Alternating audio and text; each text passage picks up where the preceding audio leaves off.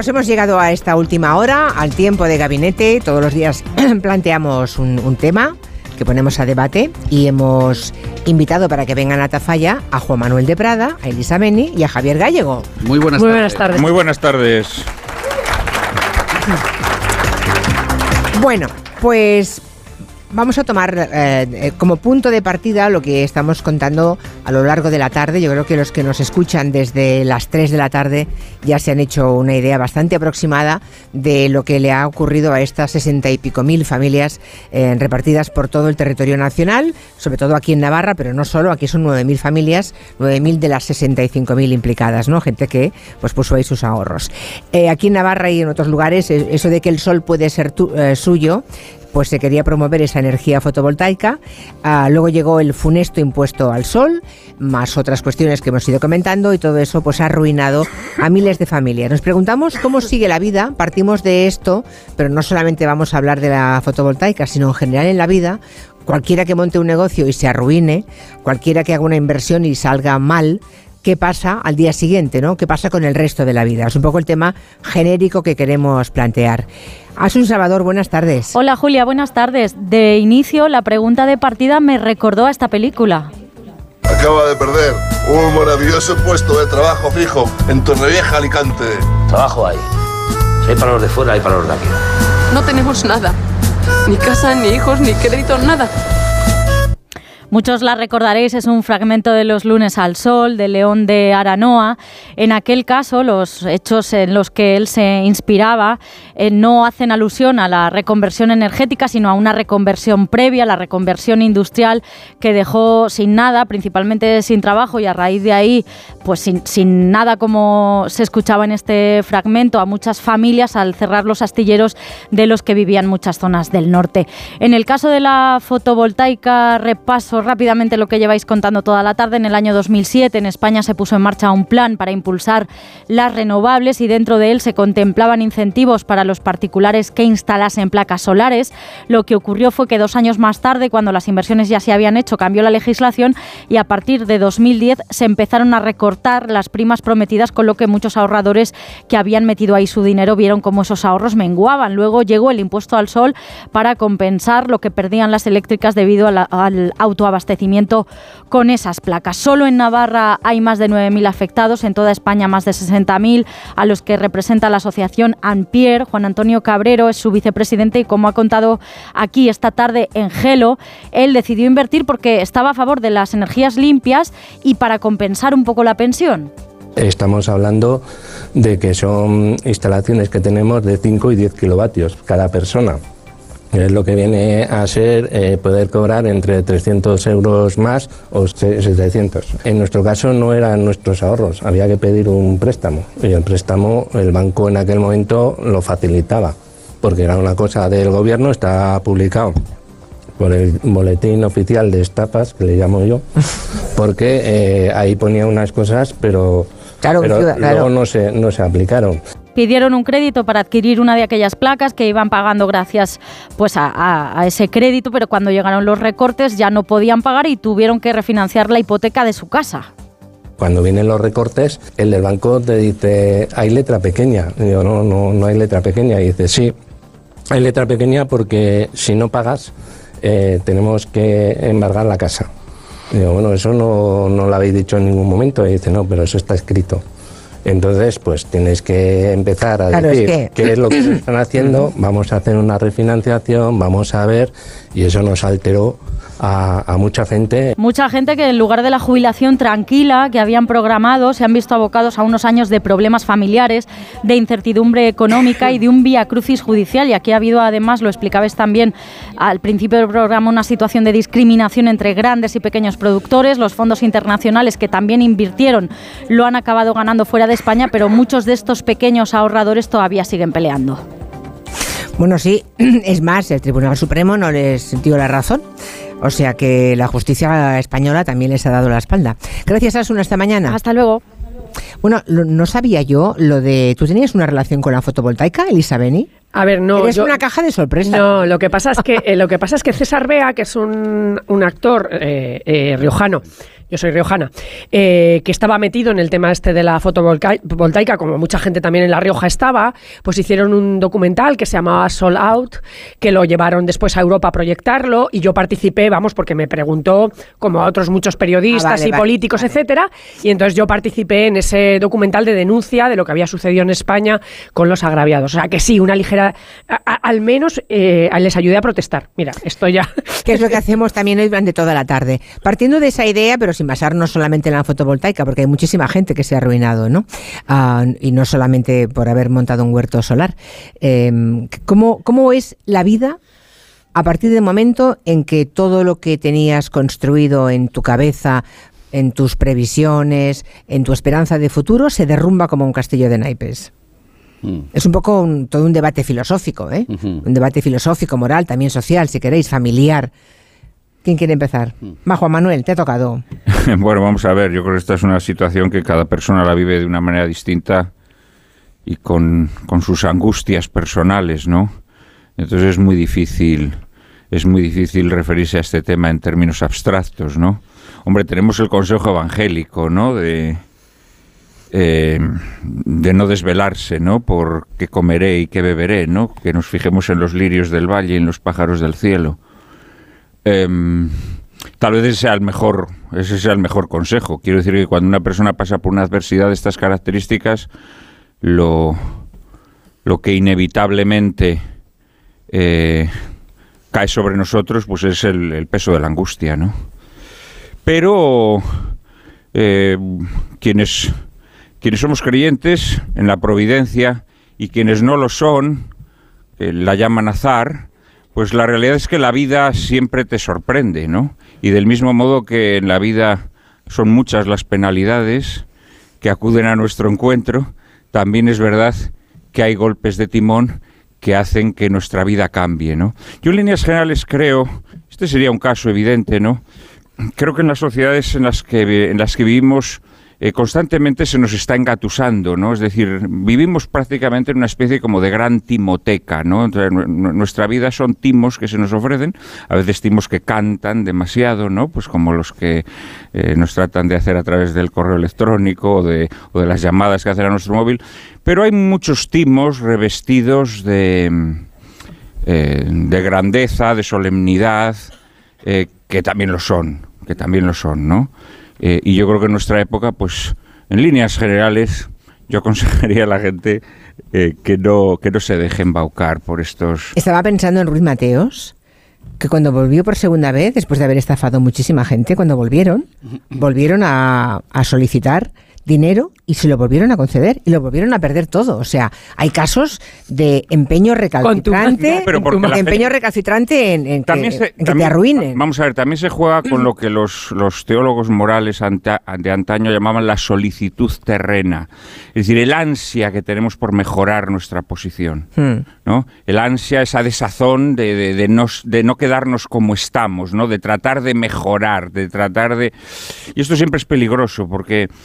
Porque siempre juegan con nuestra solicitud terrena, siempre, siempre juegan con, con- con esa ansia que tenemos de, mejorar, ¿no? de subir un escalón social, de, de tener una, una, una jubilación más apacible, etcétera, etcétera. En este sentido, bueno, eh, somos humanos, ¿no? Y- Bueno, si alguien en casa, alguien en casa o aquí en la sala, y me imagino que todos, más o menos todos son personas implicadas, familiares y demás.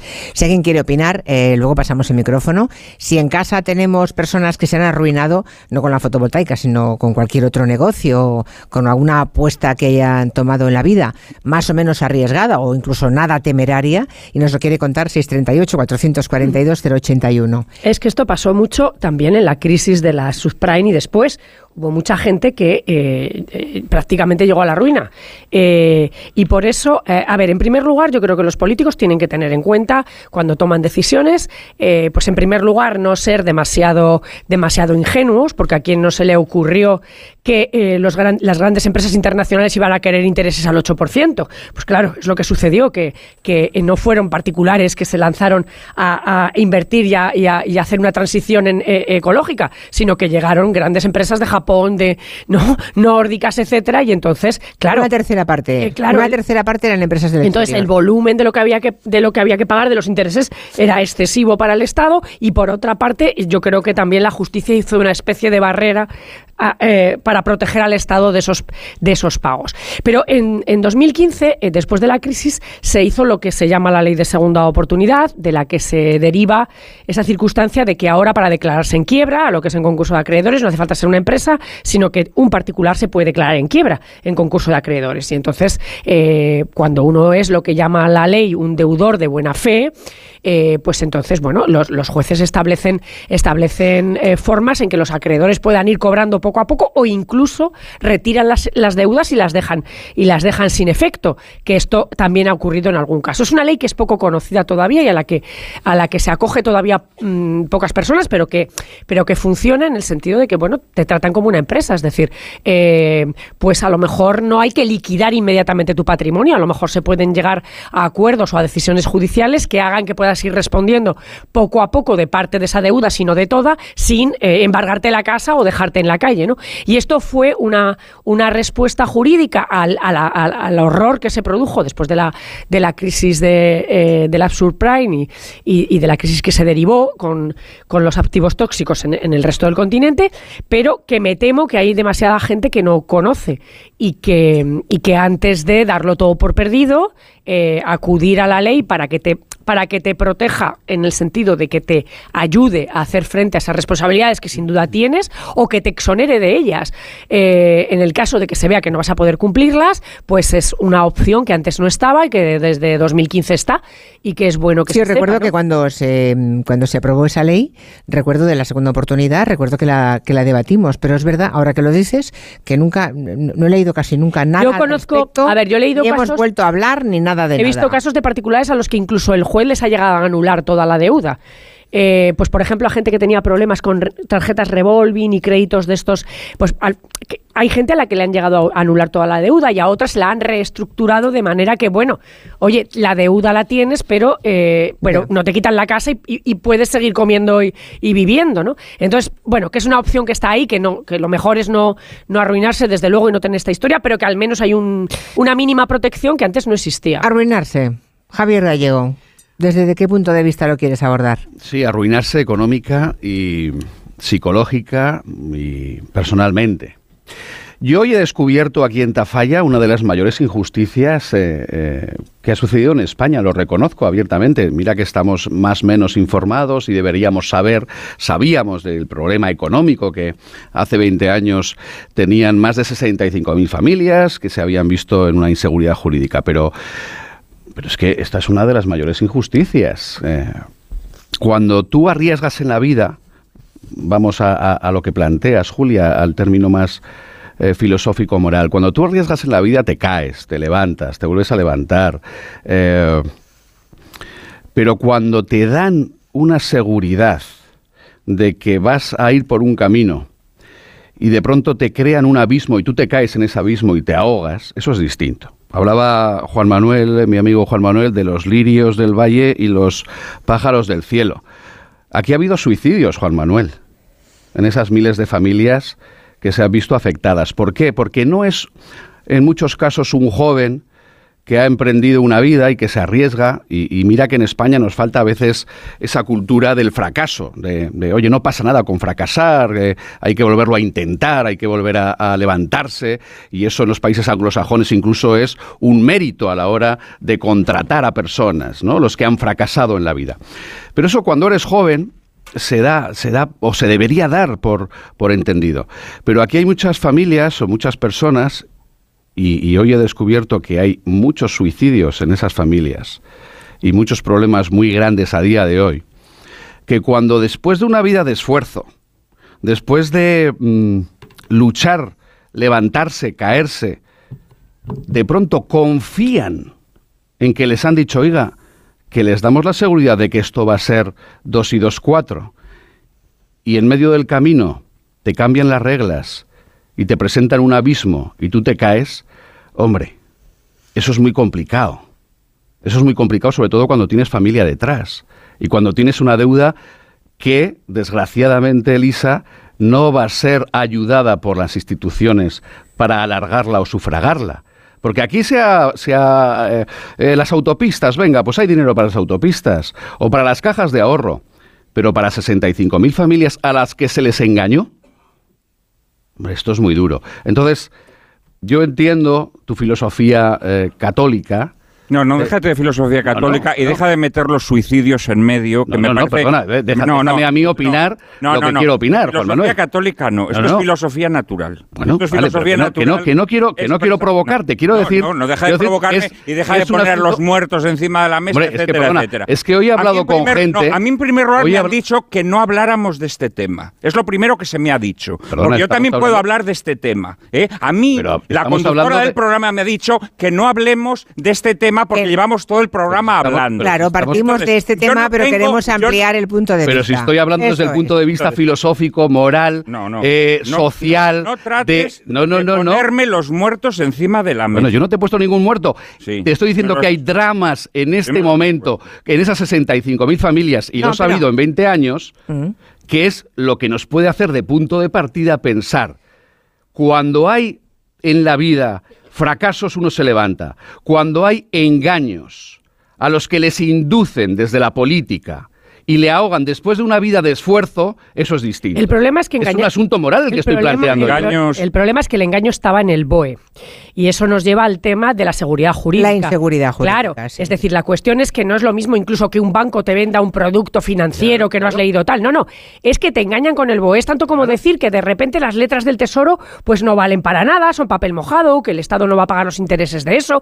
Que en fin, cuando uno ya se empieza a volver precavido, hasta lo piensa. Dice, bueno, no sé, también podría entrar en quiebra un Estado, ¿no? Y te quedas. Entonces, eh, efectivamente, el tema de la seguridad jurídica es muy importante. Y el tema de la seguridad jurídica enlaza directamente con el Estado de Derecho. Por eso, cuando se pide seguridad jurídica, las empresas piden seguridad jurídica, en general, la sociedad pide seguridad jurídica. Esto es un ejemplo de que la seguridad jurídica es algo que nos atañe a todos, porque en cualquier momento nos podemos ver en una tesitura en la cual las reglas del juego sean cambiadas por los mismos que las hicieron. Y eso es lo que de alguna manera te deja pedaleando en el aire, el cambio de las reglas del juego.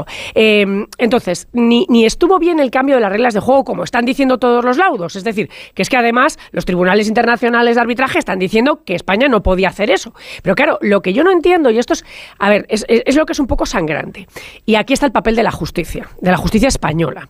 Porque si en los laudos, eh, en los tribunales eh, extranjeros se está diciendo que es- España no podía cambiarle las reglas del juego a la corporación no sé qué japonesa, no entiendo por qué el Tribunal Supremo Español eh, asume que se le pueden cambiar las reglas del juego a los ciudadanos. Y esta es una parte que tiene a veces la justicia, que es la de la comillas, protección, la razón de Estado, el protejamos que no se vaya a arruinar el Estado pagando todo esto. Y entonces, pues resulta que dejan tirados como colillas a los ciudadanos. Y esto es una vergüenza de la justicia. Eh, y, y hay que decirlo, es decir, la justicia española no estuvo a la altura. Porque los Pero no es, la primera, laudos... no es la primera vez ¿eh? con el tema, con los enfermos de Con la... las hipotecas, de la- el, el Tribunal Claro. Supremo se la envainó. Exacto, Claro, y con la talidomida, ¿os acordáis? Y la Los- talidomida. Los, enfermos de la Las hipo- talidomida, la- los tribunales en España. Bueno, entonces ¿a qué juegan los tribunales las en cláusulas, España? las cláusulas suelo que hubo que ir a Europa, eh, determinadas cuestiones. Pues hombre, insisto, juegan a esa cosa los, los altos tribunales, y esto es, esto es algo que lo digo para que lo oigan, a se les cae la cara de vergüenza.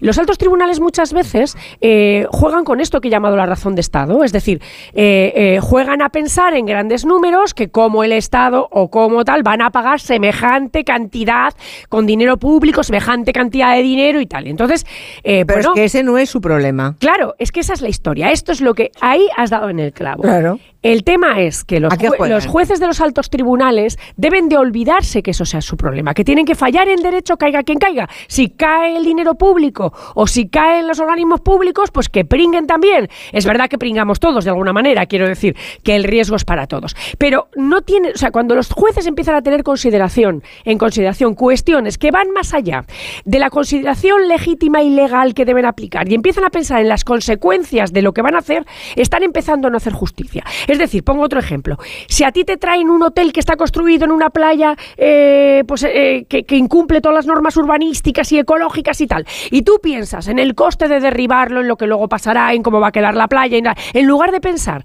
o ha pasado con urbanizaciones en Marbella y en la costa, que se ha pensado en los que habían comprado las casas, en a ver cómo ahora esto va a salir, cómo les vamos a tirar la casa a tanta gente, pero realmente el aplicar justicia significaba decir todas estas urbanizaciones me las tiran. Hmm. ¿Eh? Entonces, eh, ahí se ve el ejemplo, por ejemplo, de por qué el tribunal se echa para atrás y dice, joder, pero es que son ¿Me permites un 40.000 familias que se, hay que derruirles la casa. Bueno, pero es que el juez no tiene que pensar en las consecuencias, tiene que pensar en aplicar la ley. Acabaremos hablando de García Castellón, lo veo venir. No, no, no. ¿Me Por eso he puesto solo- ejemplos solo- un más bien de lo Son contencioso los jueces que administrativo. trascienden lo que les toca por justicia. Claro, el- Solo un matiz y no discrepo de lo que acabas de decir. Pero los jueces aplican leyes que surgen del legislativo, ergo del político. Si por tanto. Ah, no. eh, Bueno, es un poquito más complicado. Sí, Aplican la ley sí, que sí, surge no, del no, legislativo. Insisto, pero bueno, pero bueno. mirando en largo recorrido, entonces viene cuando eh, sale la teoría de no sé qué, el principio de Parot, el no sé cuántos de tal, la enmienda botín, Mi y empezamos, y empezamos a parir cosas eh, con, con Sí. una apariencia Vale. jurídica eh, muy pues solvente entonces, y que han si- pensado mucho, pero que lo que si están hay haciendo recovecos que es desde la buscar justicia- objetivos concretos. Vale. Y eso no es discutible, es así. Vale, pero que fíjate que te estaba diciendo que, que estaba de acuerdo en cuanto a la justicia y a la aplicación, pero que si hay recovecos que la justicia utiliza o no utiliza para eludir o no eh, responsabilidades que la ley marca, el legislativo también tiene una responsabilidad. Y no volvamos a este caso, volvamos a los casos de injusticia. que es la que hay. razón de Estado, que no son No, las que leyes, no es que no es- lo que se Pues llama es la razón Ah, de pues Estado. entonces, ¿quién, ¿quién es el origen o dónde está el origen de la razón de Estado? ¿En los jueces o en la política o en el legislativo? en el Ahí Estado, en el Estado. Está en un régimen político corrupto, Claro. que es el que Vale, padecemos en en, eso estamos de España. acuerdo. Que es No, el que bueno, padecemos en, en eso- España, llamado régimen del 78. Joder, que En eso no que- estamos de acuerdo, que pero- tenemos que deciros con el, cosas. con el anterior del sabe, pero nadie 78 quiere esto todavía decir. era peor. ¿eh? Bueno, decir. no, ya, Ah, pero dejemos de ya y, y- el y el bajo imperio romano era el peor todavía tiene- y los egipcios eran peores, pero ahora estamos hablando de este. El legislativo. Ahora estamos hablando de este. Ahora estamos hablando de este. En donde, entre otras razones, el Estado, eh, por razones de ingeniería social y de obediencia a agendas que no son nacionales, que no son en servicio de sus súbditos, eh, los estados eh, impulsan, impulsan economías, ¿eh? impulsan formas de economía para, repito, cumplir con agendas que les dictan, ¿eh? que conducen a situaciones como esta. Oye, que no existía la Agenda 2030, si es en lo que estás pensando. Cuando No, no, no, estoy, pe- Ah, no, estoy, es que pensando la en las, en, las, en, la- en las energías sostenibles y todo este rollo. Eso es en lo que estoy pensando. ¿eh? Que están destrozando el paisaje.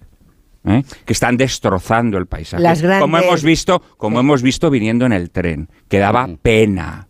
Bueno, ¿Cómo está Navarra? Y las otras Da energías nos, des- pena. nos destrozan el, clima y los pulmones los y el ambiente. O sea que, en fin. Ya, sí, pero bueno, Claro. eso, eso serán tierras de cultivo. Primero, destru- destruyen las formas de vida tradicional, ¿eh? que yo no digo que la gente tenga que estar con el arao, ¿eh? porque la tecnología también se aplica a las formas de vida tradicional, las arrasan como están haciendo con la agricultura, ¿eh? que la agricultura va a dejar de existir simplemente, ¿eh? porque ponen las tierras al servicio de estas cuestiones, ¿no? Y de las eh, multinacionales que hay detrás de todo esto, de las energías alternativas. ¿eh? Ese es el fondo. Estados lacayos del capital apátrida. Ese es el tema de fondo. Ese es el tema de fondo. Pues yo no creo que en este y engañan y embaucan a la gente. Yo no creo que y el Estado se este caso. convierte en lacayo de esos que quieren engañar a la gente. Yo creo que en este caso no pasó eso. Eh, no pasó eso, sino que eh, eh, el, el- el- el gobierno, cuando, cuando legisla esto, cree verdaderamente que debemos hacer una transición ecológica. Hombre, claro que cree, por Eh, supuesto, eh, pero hombre, es, es un crédulo Vale, confeso, entonces, a ver, vamos, eh, lo- entregado. Lo, que intentan es, lo que intentan es, yo creo que ingenuamente y no de mala fe, lo que intentan es que sea la ciudadanía ciudadanía la que haga este empuje. Y entonces, pues publican eh, eh, una, unas opciones con una rentabilidad muy buena para que se anime el pequeño inversor precisamente a dar este paso. Yo creo que lo que no calculan bien, y eso es ingenuidad, es que con esos intereses van a llegar efectivamente buitres mayores al olor de esos intereses y entonces van a empezar a copar eso. El problema básicamente en España Pero- es que no se puso cupo. Es decir, Claro. no se dijo cuando lleguemos Pero a ¿qué diferencia hay con la paramos. suprime? Pues sí. ¿Qué diferencia con la suprime? Exactamente No. lo mismo, que el Estado colabora en un timo. No. Es la única diferencia. No, no, no, no, no. No, pero también, Se- a- se también parece- la suprime Bueno, también colaboró el ver, Estado. Se parece a todo. Ya veo. A ver, yo- realmente, por volver a lo que tú decías. Pasan de mí, lo ven, No, ¿no? sí. Ya lo ven. ¿Qué Yo haces? quería hablar de qué significa ver, ¿qué arruinarse en la vida, como uno se la- levanta y pasan olímpicos. Vale. Oye, yo, No. yo al principio No, empecé... tú has empezado muy bien, Sí, pero, ya ves. Yo lo llevo por No, la y yo moral ta- también. oye, yo también he dicho que hay ahora algún remedio eh, jurídico, pero por volver a eso de cuando te arruinas. Es que es diferente cuando tú te arruinas porque en unas condiciones normales eh, eh, arriesgas eh, en un negocio o tal, y- o te va mal la vida te- y, y te arruinas eh, que cuando te hacen trampa, ¿vale? Porque cuando te hacen trampa, hombre, pues como que te da un coraje que además de la ruina tienes el Pero coraje. sea con trampa o sin trampa, la idea que yo pretendía es que habláramos de lo que supone, es decir, de los aquí presentes, ¿hay alguien que haya sentido esa idea, esa sensación de estamos arruinados? Bueno, pues lo digo ese- porque si, ah, mira, hay un, hay un joven allí, cojamos Claro. el micrófono, lo digo porque igual reconducimos el tema de que, que se siente, qué pasa, qué pasa al día siguiente, ¿no? Como, como, qué problemas familiares conlleva, qué tipo de situaciones se viven. Eh, se me oye, sí. Sí. Bueno, en primer lugar, muchísimas gracias por lo de joven. Me encanta. Bueno, no, no tienes más de... No, no lo digas. De 40 y... Me, me encanta. Venga. Vale. Eh, 53, cumplo. Ah, lo llevas bien, pues. Gracias. 40 y 13, 40 y 13. No, no, yo hubiera dicho que tenías 47 o por ahí, o sea que... Fantástico. Muy bien, muy Voy bien. a- Cuenta, cuenta. Voy a, a- yo sí voy a hacerte caso. Eh, sucede que he sido durante todos estos años el abogado de toda esta buena gente. Sí, o sea que tú has- habrás visto en primera línea no qué pasa en eso, la vida. Sino que soy productor. Pero como no puedo contar lo que les pasó a ellos por cuestiones evidentes, sí puedo contar lo que me pasó a mí, ¿Y que bien? es muy parecido. Eh, y voy a hablar solamente de lo que se siente en ese momento. Eh, eh, toda esta historia nuestra desde el principio hasta el final tiene muchas pequeñas miserias. En el año 2008, el año que empezamos todos, yo, llevaba una- yo promoví una planta de 86 familias en, Gali- en Galicia y eh, habíamos puesto una cantidad más o menos de las que se habló aquí y teníamos un crédito de 23 millones. Con 7 millones dispuestos, el banco deja de dejarnos. Básicamente porque alguien, yo en ese momento no lo sabía, luego llegamos a donde llegamos, y sí, había dicho que stop. Claro, pero mira, stop. A mí, Si, si ya me has prestado 7 millones, no me puedes dejar de prestar el resto porque entonces nos morimos. Bueno, ese día yo estaba completamente arruinado. Era un stop categórico, no era un, era lo siento, se acabó. Estaba arruinado, completamente arruinado. También mis- la gente que estaba conmigo, También. les- aunque ellos todavía no lo sabían. Pero, y esto es lo que quiero traer, yo me fui a mi casa. Mi casa estaba mi compañera de vida, mi mujer, embarazada de mi primer hijo, y le dije, cariño, estamos arruinados. Y esto es lo que quiero traer aquí, porque después esta situación, esto que me, eh, su reacción, luego la viví desgraciadamente con muchas familias, muchas familias, el, el- el cómo tenía que trasladarles yo una noticia muchas veces a algunos de los presentes que se habían ido a la mierda y tenía que hablaba con él o con ella, da igual, pero luego tenían que llevar esa, esa historia a casa. Mi mujer tuve la fortuna que me dijo, no te preocupes, cariño, ella es enfermera, no- mm, hay una parte del sueldo que no me van a poder quitar, nos vamos a casa de mis padres y saldremos adelante. Y efectivamente, salimos adelante. Otros no pudieron. Pero ese, esa situación que por mi profesión he visto problemas en empresas que no tienen nada que ver con nosotros. Esto mm, demuestra muchísimas cosas. El cómo se reacciona, cómo reacciona tu entorno cuando tienes una situación así es clave. Si mi mujer seguramente me hubiese dicho, ya te lo dije yo. Es muy Que probable. por cierto, ¿ya te lo dijo o no? No, no me lo No. dijo, me dijo lo contrario. No me lo había, no, me había- que- que- pero bueno, pero no, porque a veces uno dicho, que- advierte a terceros Claro, claro, y luego cuando pasa, eh, por elegancia, no le recuerdas que ya se lo habías avisado. Podría haber sido, pasa. pero si me lo hubiese dicho ya, los- ya lo hubiese reconocido yo. Pero el hecho de ser parte de, Ya, de, de la o sea, depende mucho del entorno familiar, es está claro. absolutamente imprescindible. Depende de quién te acompañe. Absolutamente imprescindible, porque si no es muy difícil ver lirios o ver pájaros. Mm, ya, es ya, ya. imposible. Si, si las personas que están a tu lado no dicen sumamos, es imposible. ¿Alguien más tiene alguna experiencia en la que haya vivido lo contrario? ¿Que encontró incompresión en el entorno De momento no. Bueno, hacemos... Ah, vale. Sí, sí, no, dime, dime. No, iba a decir que es una reflexión que, que sirve para que la hagamos todos y pasó también cuando la crisis, porque hay muchísima gente que cree que está a salvo de que eso le pase y mira por encima del hombro, digamos, al que ve en la calle con problemas, pero que cuando se produjeron despidos masivos para la gente que tenía, que tenía nóminas y se quedaron en la calle con las deudas, o, o para, eh, o en el caso que, que estáis contando, eh, eso es algo que puede pasarle a cualquiera que no tenga un patrimonio tan enorme que le dé igual. Eh, y entonces eh, hay que tener esa empatía eh, de, no despreciar al que, porque sabes qué pasa, es decir, que hay gente que de alguna manera eh, rehuye el contacto ya con el, que, con el que ha tenido sus problemas, con el que tiene problemas económicos, con el que se ha quedado sin trabajo, con el que ya le van mal las cosas. ¿no? Y realmente cuando la crisis, mucha gente de clase media, de clase media incluso alta, pensó, bueno, es que también yo me puedo quedar de la noche a la mañana eh, en la calle si, si, si dejo de ingresar y tengo que mantener ¿no? la persiana subida, que es algo que, que esa inseguridad nos acompaña a todos, que es eh, y, y que hay que ser empático con esas cuestiones. Bueno, hacemos una pausa, a ver si los oyentes nos traen histori- historias del exterior diferentes.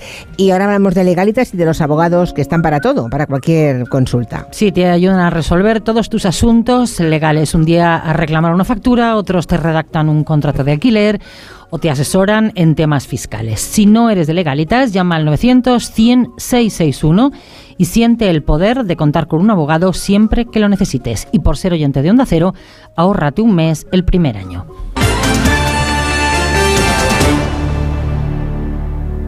La vida es como un libro y cada capítulo es una nueva oportunidad de empezar de cero y vivir algo que nunca hubieras imaginado. Sea cual sea tu próximo capítulo, lo importante es que lo hagas realidad. Porque dentro de una vida hay muchas vidas y en Cofidis llevamos 30 años ayudándote a vivirlas todas. Entra en cofidis.es y cuenta con nosotros. La avería del coche, la universidad de Ana. No sé cómo voy a llegar a fin de mes. Tranquilo. Si alquilas tu piso con alquiler seguro, puedes solicitar el adelanto de hasta tres años de renta para hacer frente a imprevistos económicos o nuevos proyectos. Infórmate en alquilerseguro.es o en el 910-775-775. Alquiler Seguro, la revolución del alquiler. Te lo digo, te lo cuento. Te lo digo, cada año pago más por mi seguro. Te lo cuento. Yo me voy a la mutua. Vente a la mutua con cualquiera de tus seguros. Te bajamos su precio, sea cual sea. Llama al 91 555 5555. 91 555 5555. Te lo digo, te lo cuento. Vente a la mutua. Condiciones en mutua.es. Quiero explorar sin importarme cuando volver el exterior. Quiero formar parte de él. Vale, bichito, nos vamos a Disneyland París. Reserva durante Semana Mágica en viajes el corte inglés sin gastos de cancelación. Precio de referencia 144 euros por persona y noche en el Disney Hotel Cheyenne con entradas incluidas. Plazas limitadas. Consulta condiciones. Ven a Disneyland París con viajes el corte inglés volando con Iberia. ¿Cansado? Revital. Tomando Revital por las mañanas recuperas tu energía, porque Revital contiene ginseng para cargarte las pilas y vitamina C para reducir el cansancio. Revital, de Pharma OTC. Securitas Direct, ¿en qué puedo ayudarle? Buenas, llamaba porque quiero instalarme una alarma. ¿Ha sufrido algún robo? No, pero lo han intentado mientras estábamos en casa de mi madre celebrando su cumpleaños y ya no me quedo tranquila. Pues no se preocupe. Si usted quiere, esta misma tarde le instalamos su alarma. Protege tu hogar frente a robos y ocupaciones con la alarma de Securitas Direct. Llama ahora al 900-272-272. Arranca un...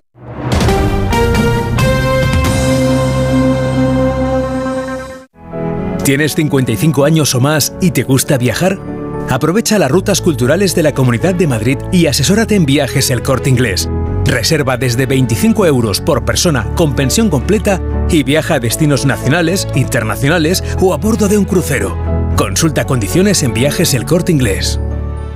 Smartick no solo es un método de matemáticas, también tenemos lectura, programación, pensamiento crítico y ajedrez. Smartick, la solución para tus hijos. Smartick, 15 minutos y listo. Entra en smartick.com y pruébalo gratis. Decorman ejecuta obras integrales de interiorismo, decoración y reformas en viviendas particulares o locales comerciales de cualquier tipo. Al contratar tu proyecto integral con Decorman, te olvidas de todo. Nuestro objetivo es tu absoluta tranquilidad, sin anticipo de cantidades y llave en mano. Llama ahora y sin compromiso pídenos presupuesto. 91 609 3370 o decorman.es. La avería del coche, la universidad de Ana. No sé cómo voy a llegar a fin de mes. Tranquilo. Si alquilas tu piso con alquiler seguro, puedes solicitar el adelanto de hasta tres años de renta para hacer frente a imprevistos económicos o nuevos proyectos. Infórmate en alquilerseguro.es o en el 910-775-775. Alquiler Seguro, la revolución del alquiler. Papá nunca llora. Y mira que estuvo cerca cuando la final de la Champions, pero nada, que ni por esas. Ahora, cuando le dije que con el horno Miele podría ver cómo va subiendo su pan de masa madre desde el móvil, se le saltaron las lágrimas. Hornos Miele, con cámara y sonda térmica integrada. Estrénalo ahora a un precio especial en distribuidores oficiales o tu tienda Miele. Clínica Oliver y Alcázar. Especialistas en implantes para pacientes con muy poco hueso. Cirugía mínimamente invasiva con prótesis definitiva en un mes como máximo. Diagnóstico gratuito y financiación. Consulte su caso en el 91 564 6686 o a través de la página web oliverialcázar.com. Más de 30 años de experiencia. Hace años que no me hablo con mis hermanos y necesito vender el piso que heredamos. Si no se habla con alguno de sus familiares, hable con Division Home. Le compramos la parte del inmueble que le corresponde en herencia. Consúltenos gratuitamente en el 91 737 9057, 91 737 9057 o en divisionhome.es. Division Home, la solución a sus problemas de herencia. En las tiendas Omnium estamos de rebajas hasta el 60%. Flex, Tempur, Bultex, Picolín, los mejores colchones a los mejores precios. 15 tiendas Omnium en Madrid. Encuentra la tuya en la tienda omnium.es. Onda Cero Madrid, 98.0 FM.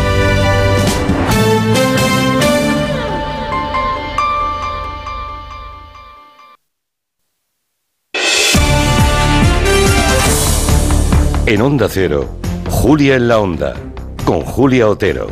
Mi apuesta fue por un negocio que desde hace unos 20 años no daba beneficios. Soy autónomo, me empeñé en mantenerlo, en invertir, en hipotecar, pedir préstamos.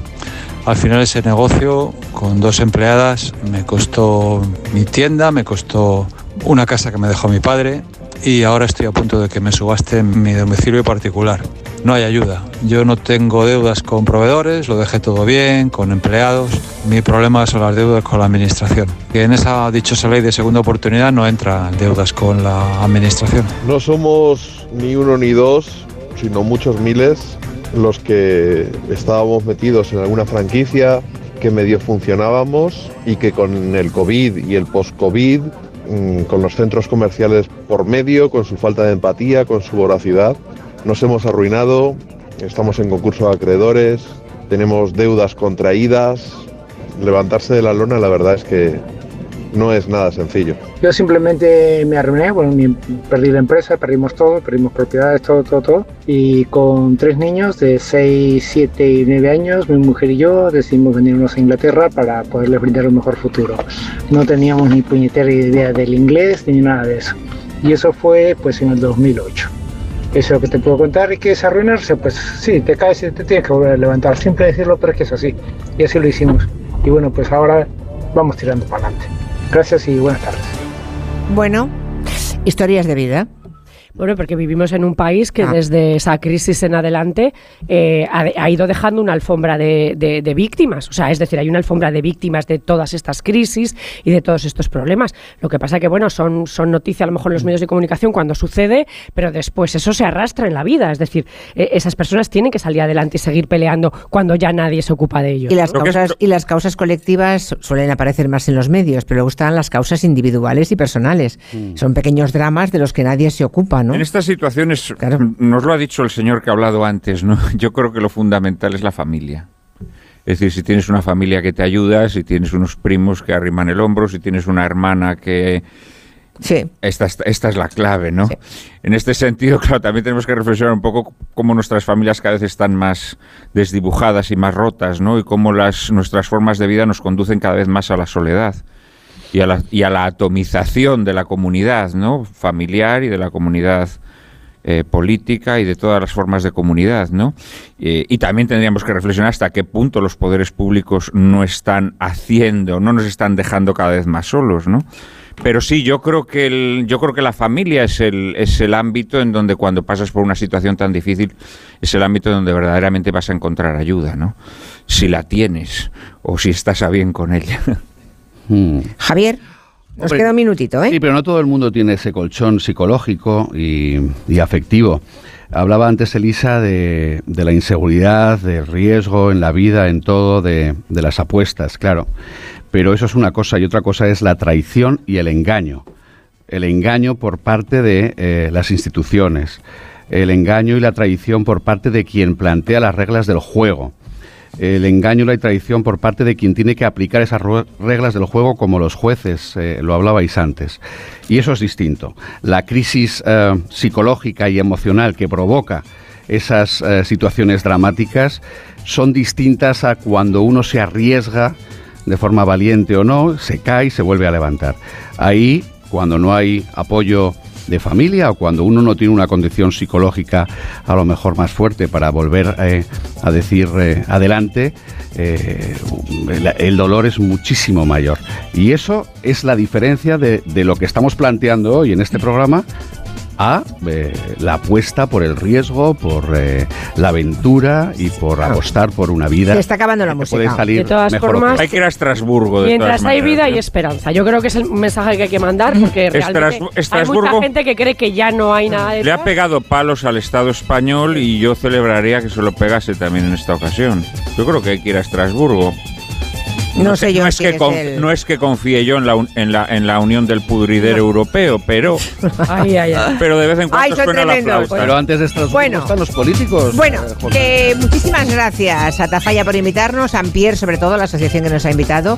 Creo que hemos sabido contar con bastante detalle cuál es la situación, cómo se ha llegado hasta aquí y ojalá tengan suerte. Estaremos ahí ojo a visor eh, sobre esta historia y por lo demás voy a ser un poco borde, incluso con vosotros. Adiós. No, no, es que nuestro tren sale dentro de Pues una pitando. hora y 50 minutos. Oye, nosotros hemos llegado Tenemos- pitando, ahora Y que tenemos que recorrer pitando. 160 kilómetros, así que a ver si dormimos en casa hoy. Nos vamos corriendo. Gracias a todos. Hasta pronto. Gracias. Gracias.